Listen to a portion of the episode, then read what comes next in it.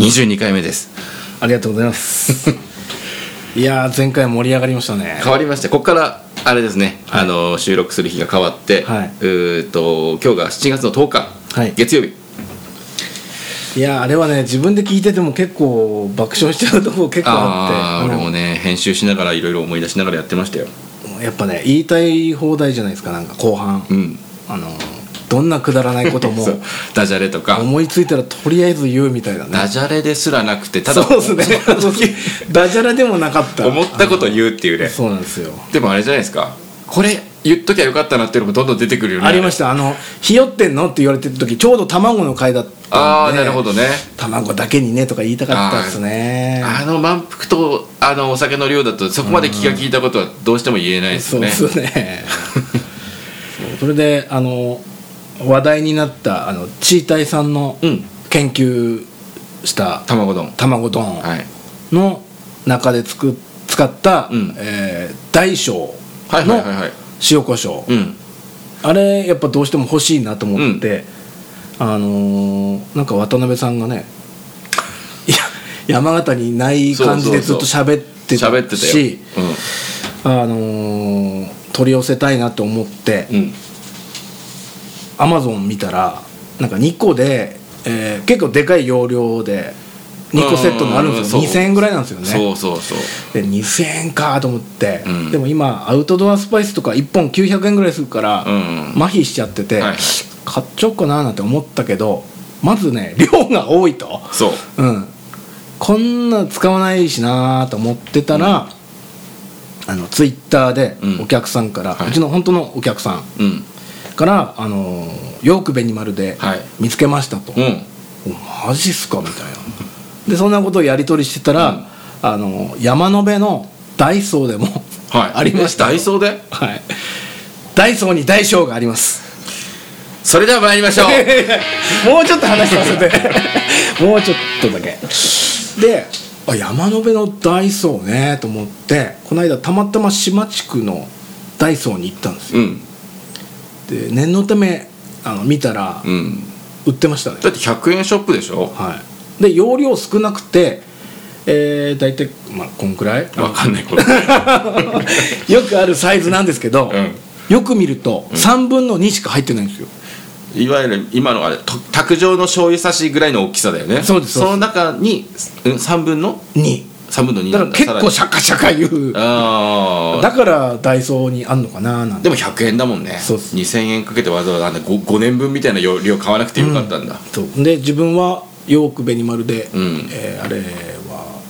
300ぐらい結構入ってるやつですけど、うん200いくらで買いましたんで、もしかしてこれかな今日メール来たんですよはい投稿フォームからえーとですねじゃあちょっとこの流れなんで読みますね、はいラジオネームさとちゃんさんおうんあさとちゃんにはい聞いたんですちょよっと抜粋しますねはいえー大小の味塩コショウが気になって買い物に行った時に探し回っていたらヨークベニマル落合店それからダイソー薬の青木中里店の詰め替えこっちはねこの青木はなぜか詰め替え用のみ売ってましたとはいで見つけたと、はうん山沢と大判は置いてなかったですとい。ずいぶん回ってくれたんですすげえね。回ってる ダイソーの食品食品食品売り場は珍しい調味料が売ってたりするのでたまに行くと面白い発見がありますっていうことで先に知っとか知っときたかったねまあまあ売ってるんですうね。ん俺今日モーズで買い物したのねあの元木ほうほうのほうまあ元気市場だっただったところ元木で、そこ行ったらさあの香川県の釜田醤油売ってたわそで売ってんだ 売ってたああ、大体あるんだね、今もう。あれ俺ここ見てなかったかなと思って、はいまあ、あそこはな結構ね、珍しいものあるから、うんあそこに大小あったら、うんあ、ここならあるんだ、みたいになっちゃうけど、はいはいはいは意外とどこでも買えるんだだな。ねだからあんな卵丼作るのに5000円もか かったんだよさ俺自慢げに言ってたけ ど言ってました。うん 必要なかったなっていうことですね、うんそれでは参りましょう悩む人たち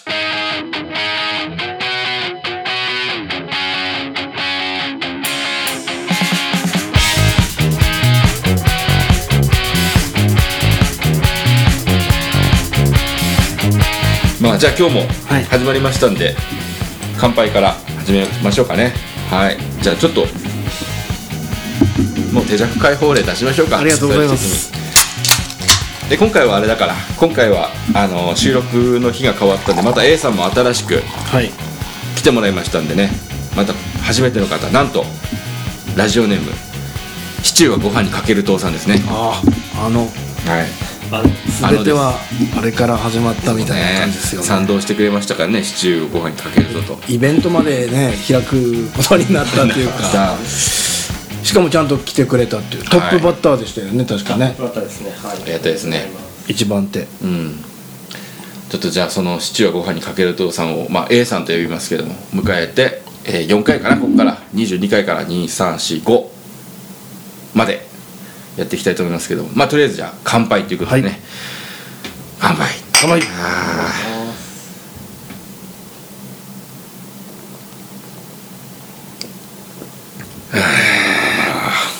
じゃあ今日おつまみ紹介のコーあンありがとうございますでということで今日はね真ん中テーブルの真ん中にデカデカとねサバの燻製サバの開きの燻製をかやったのとこれあれだまあ塩味ある程度ついてるけどちょっと醤油かけてもらってもいいですねおあとはえっ、とまあこの前も豚軟骨の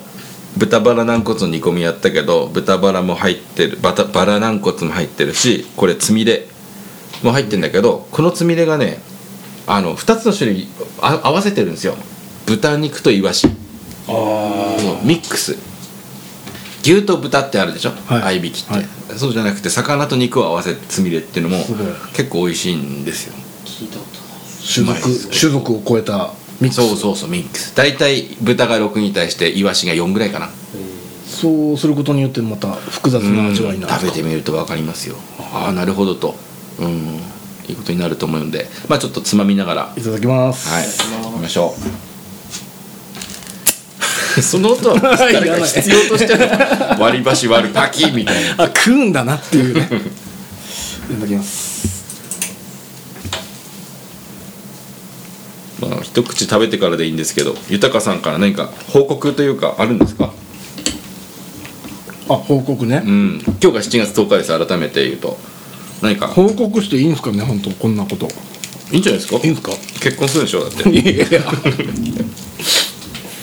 あの肘を右肘を手術することになりましたおめでとうございますいやおめでとうございます まあでもおめでたいかもしれないですあ結構3年ぐらいあの悩んでた悩む人たちだったんですよああヒットセルソロで並んでたんでしょだってソロでまあソロ商で悩売んでる商売道具ですもんねそうです肘ねっつったら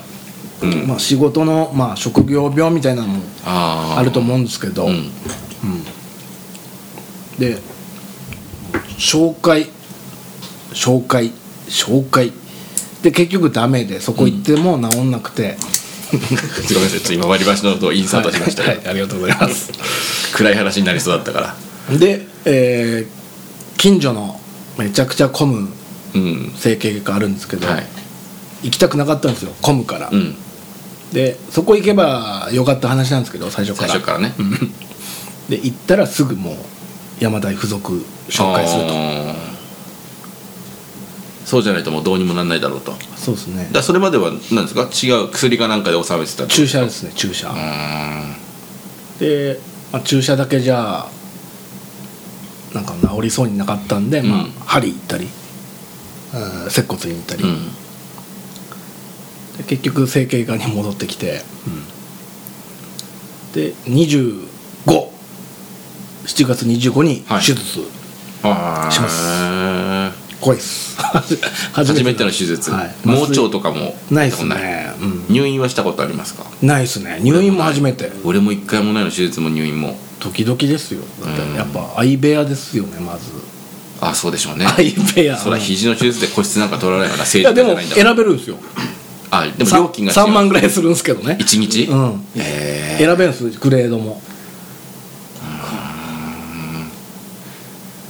なんか差し入れしなきゃいけないのかないやいいですいいですだってどのぐらい入院するんですか うん多分5日ぐらいですかね5日だからかちょっと早まったんですよ入院がうんその病室の都合かわかんないけど、はいはいはい前日だったのがそのさらに前の日うにん入院してくれっていうことで、2日間手術もしてないのに、うろうろしてんの嫌だなと思ってそうだねえーじゃあ看護師さんとこう出会いがあったりとかすそるうんででしすょうねねもうそれしかないと思います本 当にありがとうございます屋上かなんかでね屋上ね連れてってもらったらいいじゃないですか車椅子乗ってねえ、うん大体そういうシーン多いけど車椅子乗る必要ないんで すよ鈴木さん歩けるんですよ ね鈴木さんここの景色好きですよねとか言われたりして、うんうんで花火なんかね上がっちゃったりして、うんそういう話を持ってきてで次回は大丈夫なんですか来ますよそりゃリモートとかじゃなくて大丈夫ですそうですか体ね使えなくて仕事もまあまあならないけどやっぱうん喋、ることはできるんでねなるほどよろしくお願いしますよじゃあその辺の病状の経過もはい報告していただくということでねそうですねその、うん病院でのあれこれとかねああぜひ持ってきますんでうん、なんか隣の病室でねこんな事件が起こったとか、うんうんきっとあるでしょうからありますねうん、なんかアル中の患者が、うんうん消毒用のアルコール飲んじゃってみたい な、そんなところでしょうかはいそんなところで緊急す報告ははいじゃあお楽しみにですね、お楽しみですか、うんそうまあ、肘が良くなることも含めてそうですはいじゃあいいきましょうかねはい本題に、はいあれなのよ前回がちょっと明るすぎたなと思いましてですねいやめちゃくちゃ面白かったあんなで飯す食って酒飲んでくだらねえよ、こと言って、ね、くだらなかったなだからそれからもう聞かなくなっちゃった人もいいんじゃないかなと思ってい不る安なわけです よ明るすぎると聞聞くのやめようってもともとこんなつもりで聞いてたわけじゃないんだと、はいはいもっとね余計な悩まなくていいことをぐだぐだやってるのが好きだったっていう方もいらっしゃるかなと思って弱者に寄り添ったね俺はその弱者ってね昨日の反省の会で言ったけ ど弱者に寄り添おうと思ってやってるわけじゃないのね、うん、好き嫌いがあって、その中に、まあ、社会的弱者って呼ばれる人がいるかもしれないし、はいはいね、そうじゃない人のことだって好きになるかもしれないんであまりなんていうのかな簡単にカテゴライズしないでほしいなっていう話をちょっと昨日しちゃいましたけどもそうねでしたねうんほぼ関係なかったですね本数ん放送と別に今回はいいかな配と思って信の内容とうん、やばらぎのこととか別に改めて喋る こともないし、うん、なんか冷蔵庫にたまたま残ってた大豆ミートみたいなのも触れる必要 がうまかったけどねあれうね、んうまかったようん、なので今回のテーマは、えーと「人に聞けない長年の疑問」っていうことにしてなんかもうちょっとグダグダと、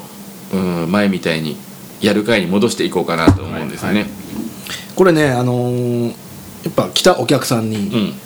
あの書いてくださいとかうん言うんですけどまず一発目に言われて、はいちょっと笑ってしまったんですけど、うん若い女性のお客さはいんに、あのこういうラジオやってて、うんうんうんうんよかったらなんか長年の疑問はいうん書いてくれない、うんって言ったら。そんなに生きてないですって、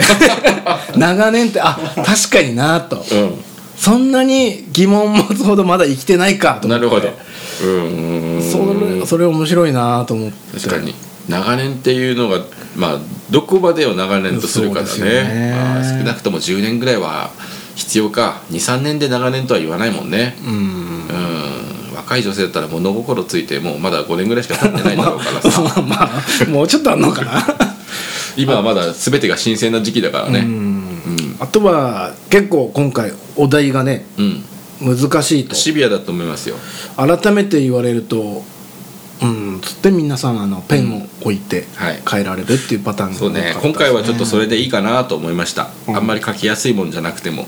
あえてそうしたって言ってましたね、はいうんあんまりこう聞かれてすぐパッとこう思いつくようなもんじゃないのでこっちも頭を使って答えていった方が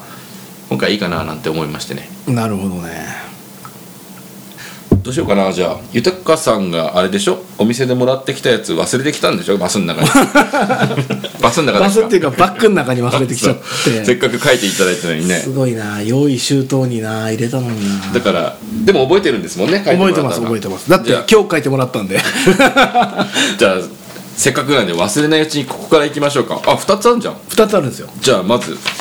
はい読んでください1通目はいラジオネームムササビさん初めて聞くかもしんないはいえー長年の疑問はい「スキマスイッチ」の 「奏で」という曲はありますがいうん知ってますかわかるでもなんだどういうメロディーだったかな有名な曲だよねでもうんそのフレーズでうん「突然不意に」っていう、なるほどあのーまあ、歌詞がうんあるとはいでも、うん突然とはいはいはい不意にってはい意味一緒じゃないんですか っていうポップかよ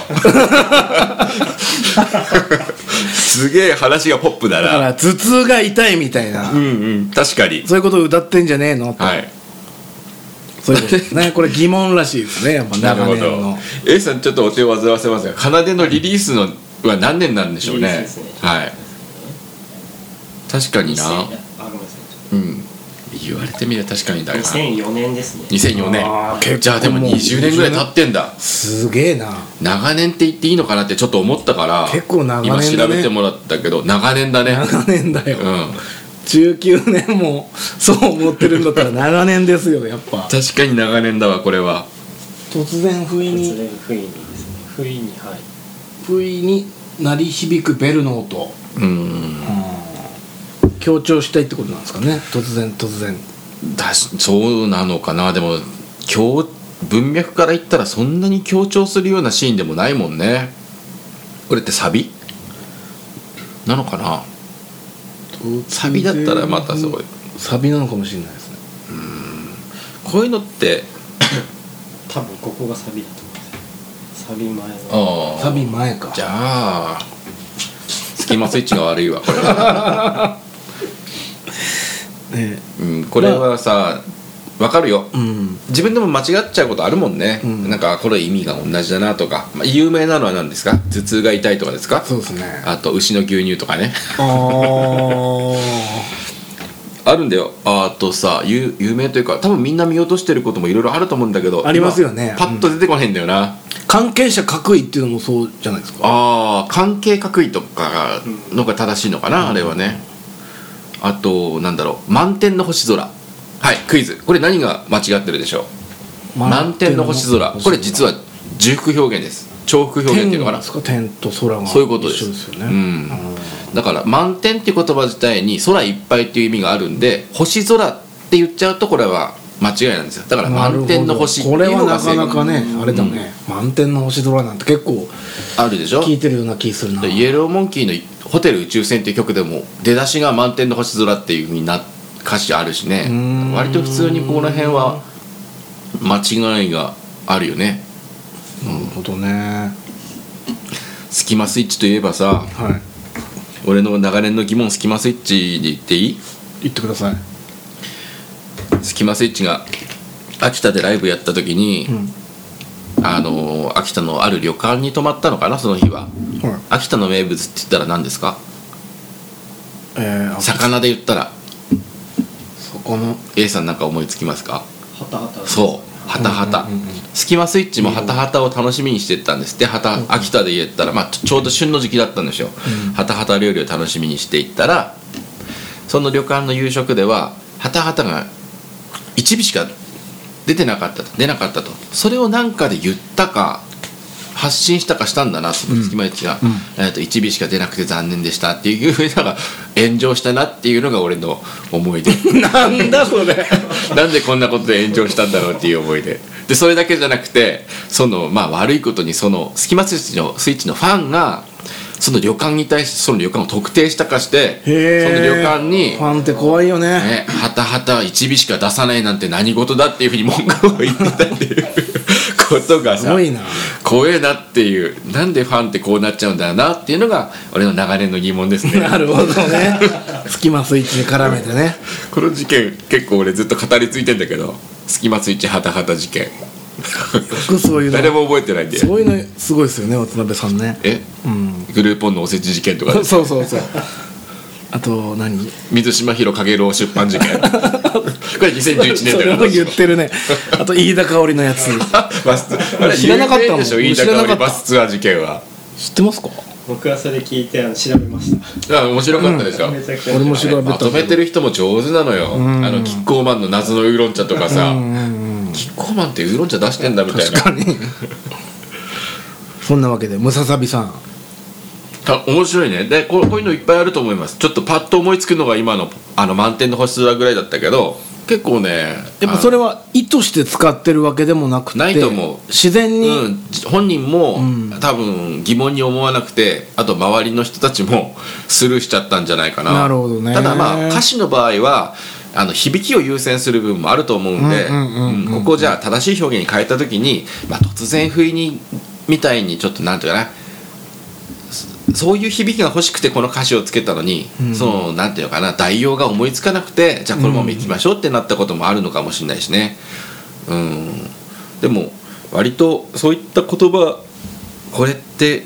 こと意味一緒じゃないって疑問を持ったりするのは結構大事だよね。そうですね流されて聞いてしまうことが多いですけどね、なんかこのラジオ始めた初期もそういう話結構しましたもんね、まあ確かにうね、ん、この表現とかこの言葉気になるんだけ どみたいな、そうですようん最近も飯食って堕落してたそけうそうど大食い番組じゃなかった そういう話してたわそうそう、んはいいいんじゃないですか一発目としてチューニングが、はいチューニングがねスキマスイッチだけにチューニングがあったっていうね揃いましたねはいそれでは参りましょういやいやい やではいいですか次もえっとじゃあ、えーあごめんなさいさっきのはいえー、と佐藤ちゃんさんにまず2ポイントねごめん、はい冒頭で呼んだ佐藤ちゃんさんに2ポイントそれから2ポイントムササビさんにも2ポイント2ポイントはいありがとうございますちょっといろいろ注意して見てみたいねはいさてじゃあはいもう一つあるんですねもう一つあります忘れてきたのが 忘れてきたやつね、えーラジオネーム黒猫さん、お動物系ですね黒猫さんムですよササビさんと黒猫さんと、はい、あ確かに、うんえー最近うん何をしたわけでもなくはい体のうんあちこちがうん痛くなったり、はい悪くなったりすると、うん何なのとなるほどカレーのせいにしたくない、うんと言ってあまあのカレーねカレーライスかカカレーライスじゃないですよそっか、あのさっき突然不意にの話で言葉のことについて考えたけど、うんちょっとそれの影響からですね、最近っていうことから始まったのが気になっちゃうな俺はな最近っ てね書いてるか分かんないあそうなの書いてなかったのかな書いてなかったかもしれないそこはちょっと言わないでください僕のなんか変 な脚色長年のって言ったのに最近から始まっちゃうのかなじゃあちょっと言い直しますすラジオネーム黒猫さん、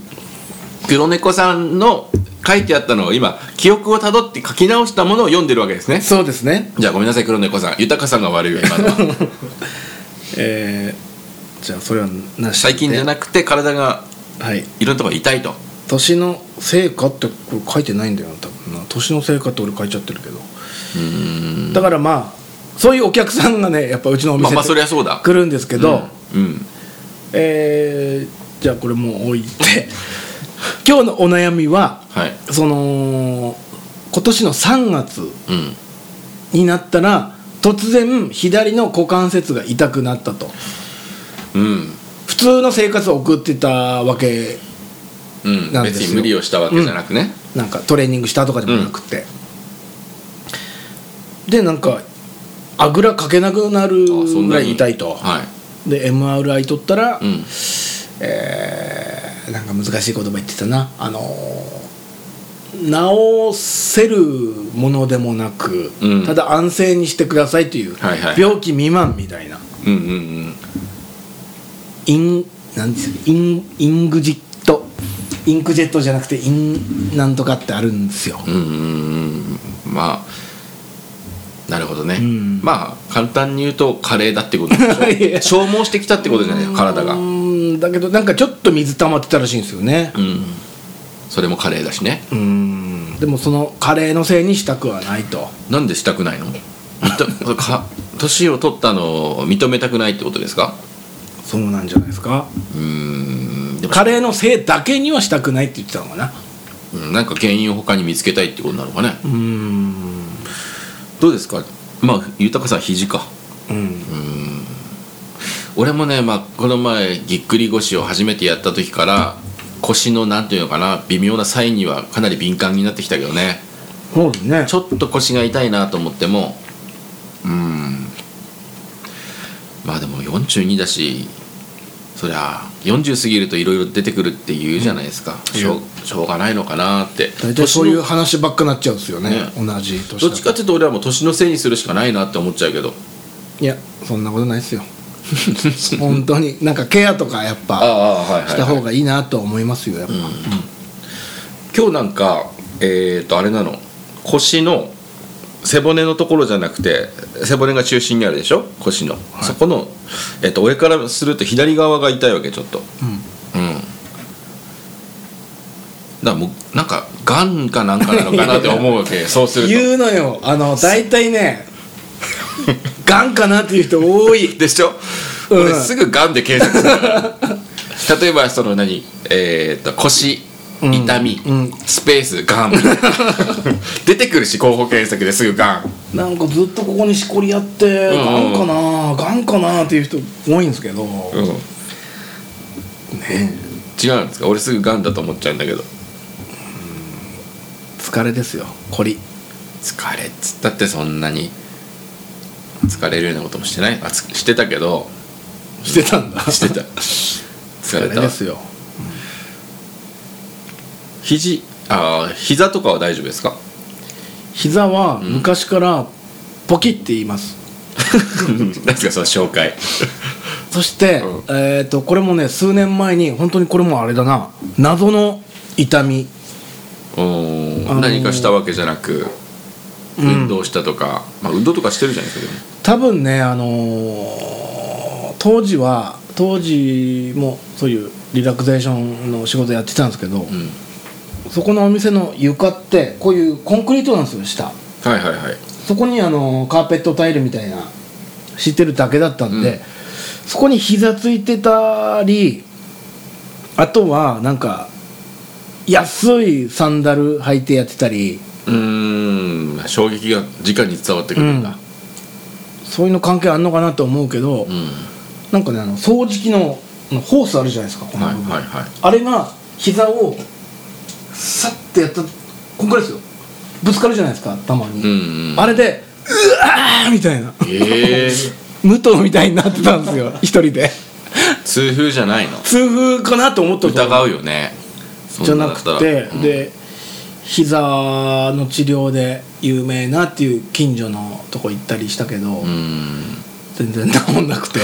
でこれ気づいたら治ったねやっぱ履くものいあのビル犬にしたりうんうんうんそういう細かいとこで治ったんでそっかじゃあまあ対策は年を取るとそういった痛みは出やすくはなるけど、ね膝なんか特に軟骨なんて減る一方だってね軟骨ね言う言われたよ、俺も膝の時にうん痛めたんですか膝なんか急に痛くなった時があって、ん歩いてる時にあちょっと痛いなと思ってその時はね、えー、と歩いて七日町から家に帰る途中でそうだなまあその半分ぐらいあと1キロもないぐらいだね家までね時にあれちょっとなんか痛むなと思ってたら歩いてるに従ってだんだん歩けないぐらい痛くなってって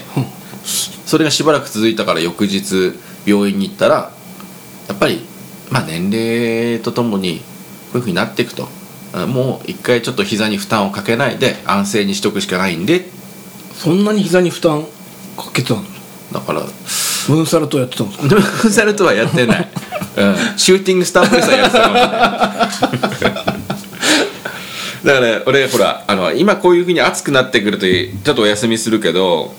店が早く終わったり休みだったりするとすぐあのーブックオフまで歩いて行ったりするからあーブックオフって大体往復ここから往復するとまあヶ崎のブックまああそこちょっと移転しちゃったけど、仮にあそこがあった時で言うと大体往復で90分ぐらいうん、うん、そうするとやっぱり運動としてもちょうどいいし90分ならいいですね なんかものを考えるのにもちょうどいいからっていうことをやってたら多分やっぱりそういうのが少しずつ蓄積はしていくわけですよね疲労としてきっと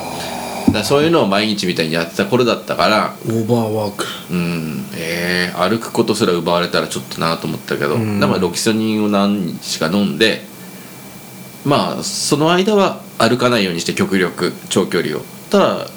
今は大丈夫だけどね別に薬なくても、うん膝はやっぱ皆さん悩みますよね膝と腰はね、うんもうちょっといろんな生活に支障が出る度合いが大きすぎるよねうん、ううん、ん確かにね A さんはどうですか体の痛み関係は痛み関係そうですねちなみに今おいくつでいらっしゃいますか僕は41なので渡辺同じださんの1個 下ですねへえ一個ずつ違うのかなじゃあそう A さん俺はい豊か豊かさんが68かでもだかいや前回のあれだと58ですねらそっから時間経ってる から下の名 前俺だけ 精神の時の部屋に入ってんの俺だ入ってける入ってる68かうん古希だなまあもなくそりゃ膝痛いわ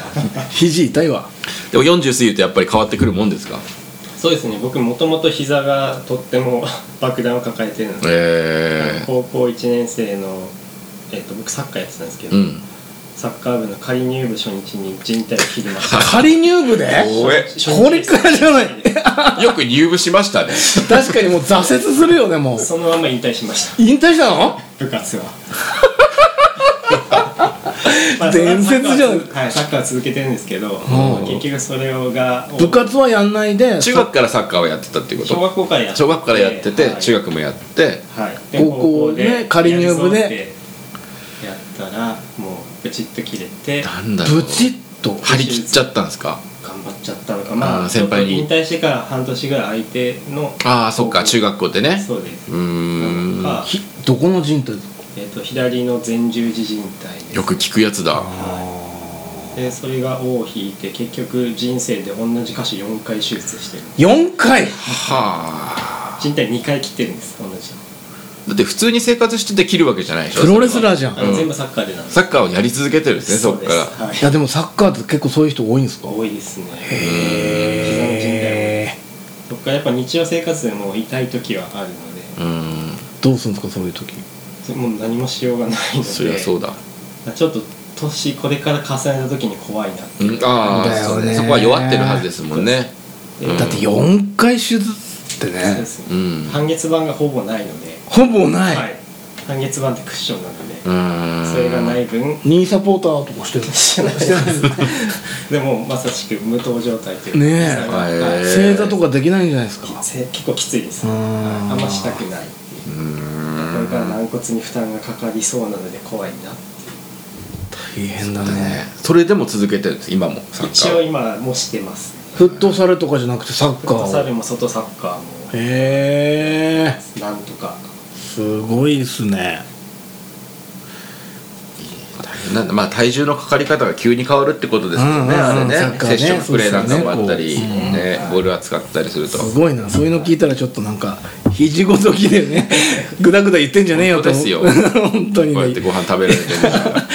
膝4回ってでも手術の辛さは知ってるので辛いんですかはい頑張っていただきたいですうん辛いんですって全身麻酔ですかはいそれも辛いんですかやっ全身麻酔ってあっという間じゃないの俺の勝手なイメージだけどはい、全身麻酔の方が楽だなとは大腸検査した時あれだったよなんかもう目が急になんだろういつの間にか寝てんねそあうれでうすうーんん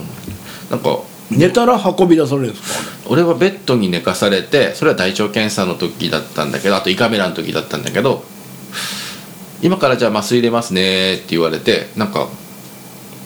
なんだ口からなんかそうあのなんかこの呼吸器みたいにはめられてしてで全然眠くならないんですよあれなんて思っへてー大丈夫このまんま俺目が覚めたまま 意識あるままねうん切られたら嫌だよそう入ねれられんじゃないのっていうふうになったんだけどふっとこうなんか意識が途切れたなと思ったら「はい終わりました」っていう感じええうん寝てたんだもううんでその時ちょうどえーっと同時に隣のベッドでも待合室一緒だったから分かるんだけど、うん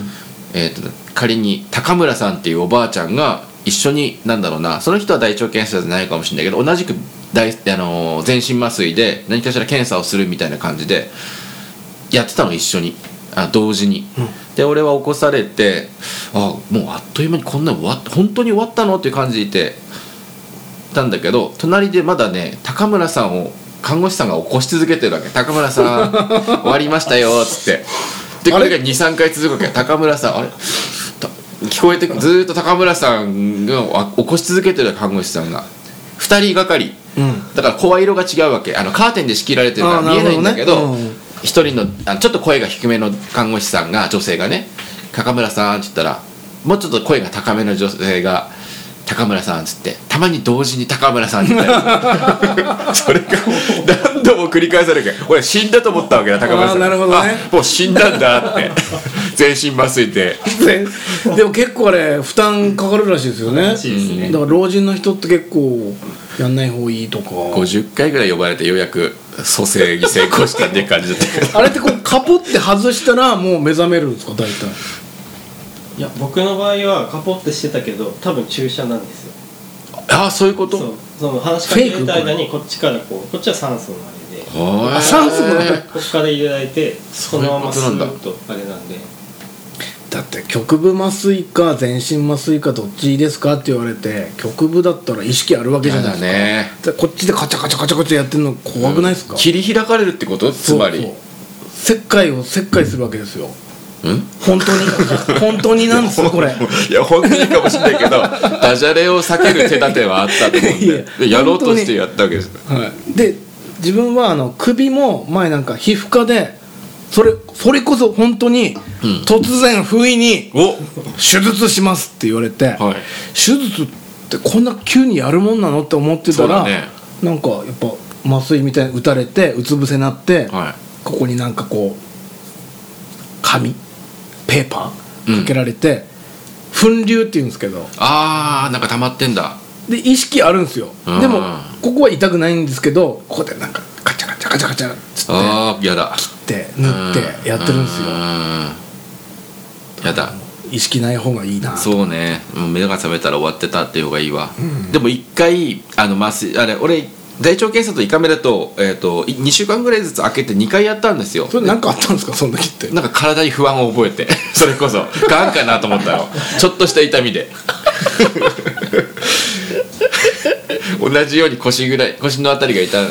痛んだ時があって横になってたら、なんかチクチクするなと思って、夜にスマホで検索したら腰の痛みガンって出てきたから大体調べるともう怖いことしか載ってないからねあれねあがんなんだな俺と思って検査しにあのやっぱりこういう会社勤めしてると定期的にちゃんとそうですよね受けさせられるんだよ、うんうんうんでここういうふうに自分でやっちゃうとさ自分でそういうふうにやんないと検査なんかしなくなっちゃうからそう,、そうねうんいうことをずっと怠ってたわけですよだからそういった不安もあってあるよ一回検査してもらおうってなって、うんでまあ2週間おきにやりますってなったけど2回目のその全身麻酔の時はもう耐えてみようってやっぱちょっと思っちゃうよね、うんえーあの眠らないようにああ抗うんですそう、ね麻酔入りますって言われた時に次は俺はあのー眠らないようにするぞってなんかわ大きな機械があるわけ目の前に何に使うか分かんないような機械がそこのロゴとかを見てこのロゴは誰が作ってはういん、どういう人がこれを企画して作ったのかなっていろいろ考えてたら、はい眠らないんじゃないかと思ったら、うんふっと気づいたらもう終わってたすごいわ、えーあれはちょっといいなそういうのでも体には負担かかるんだね高村さんも死んじゃったしいや死ん でねえよ生きてたっていう一話じゃ回なだい一回だけ死んで 一回死んだんだ、たまたまあのワンナップキノコ食ってたからああなるほどね 生き返ってたけど、よかったよかったうん、まあでもこの方が何歳ぐらいなのか俺分かんないけどなんだっけ黒猫さんだっけか黒猫さんね、うん、まあどうだろう俺はどっちかっていうともう年齢は受け入れて受け入れるしかないんじゃないかなって思ってるからうんしょうがないんじゃないのって思うんだけど70歳ぐらいの方だいやそんなん言ってないですねそんなん言ってないですただやっぱあのね自分はそういう仕事してからなんですけど、うん年だからこんな肩こってんの普通普通っていうか、はいこういうもんなんだって思ってる人結構多くて俺そうじゃねえよとちゃんやりようと、があるんですかうん、ちゃんとケアすればもっと楽に過ごせますよ本当になんか詐欺みたいな商品とか売売りつけて売 くれらない売らないなんかねやっぱこういうマッサージとかリラクゼーションを占いの類と思ってる人多いらしい、俺俺俺セラピストがこうなんか言ったことを真に受けたらこう楽になれるみたいなそういうんじゃないですよ一部そういう人もいるんじゃないですかもしかしてそれが業界に迷惑をかけてるのかもしれないけどああねどうなんですかねなんかそのまあやっぱり信頼関係でじそうですよねゃないですか体に触れるから、うんだからいずれその信頼関係を利用して、なんか高額な何かを売りつけられるんじゃないかってい いうつかね、うん、それこそツボねそうあとなんか悪くなるツボ逆に押して あつあそっち のツボあそっちのツボねちょっと今ツボのすれ違い起こりましたはい、平清水の平な清水んのか方グじゃないッズ作るって言ってたツボだだったんですけどああれじゃなくて、はいはいなんか逆にその悪くなることをして良くなったふりして、うんで通わせるみたいなああ悪いツボを押し続けてねそうそうそなるほうどなるほどやってんじゃないのかなって俺はいやいやそんなことな豊かいとさん思にいますよ疑いの目を持ってそんなことないっす本当にに一生懸命だって肘壊してんすから 僕いいやそれだって本当かどうか俺は分かん ないやいやいやいや確かにねそう手やって術現場はなんねか悲劇みたいな演出するけ どコロナにかかったぐらいなんか癌になったみ確たかいなにね今回のの報告もね絶対これ渡辺さんにいじられるなって思いながらあのあんまりそういうふうになんないように書いたつもりだったんですけどね、それでもいじられたよでもなんていうか皮肉な商売じゃないお客さん良くなったら来なくなることっていうことじゃないんですかよね,、うんねうん、うんだからわざとなんか直さないようにしてんのかなって確かにあのー俺の長年の疑問あんまり僕もね名前言うとあれだけどレ,、うんリラクゼーションじゃないその保険聞くとこ保険うんなるほどなるほどなるほどとか、うん来週の何日来れますかって絶対言うじゃないですかはいこっちの意そう思関係なくうんうんうんうんやっぱあれやられると はい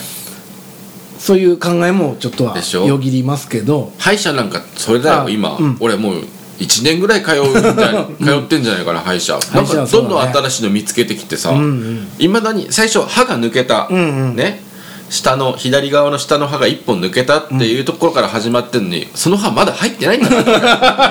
まだ入ってないのあ何もの入ってないんだよあの何ソーセージ食って折れたやつそうだよ何も入ってねえんだからあそこあそのまんまだよだからここをなあのー何かしら入れないとそれは、えー、とか値段によっていろんなことできるけど、うんうんうん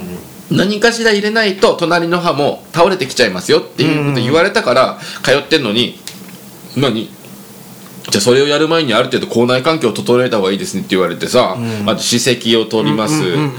ね、歯磨きの指導もされていわゆるなんていうの糸みたいななんつうんだっけ、うんうんフロスフロスの使い方を教えてもらうとこから始まってそこから歯茎の治療だって言ってさ歯茎を切り裂いて歯茎の奥にある歯石の除去とかもやるわけ。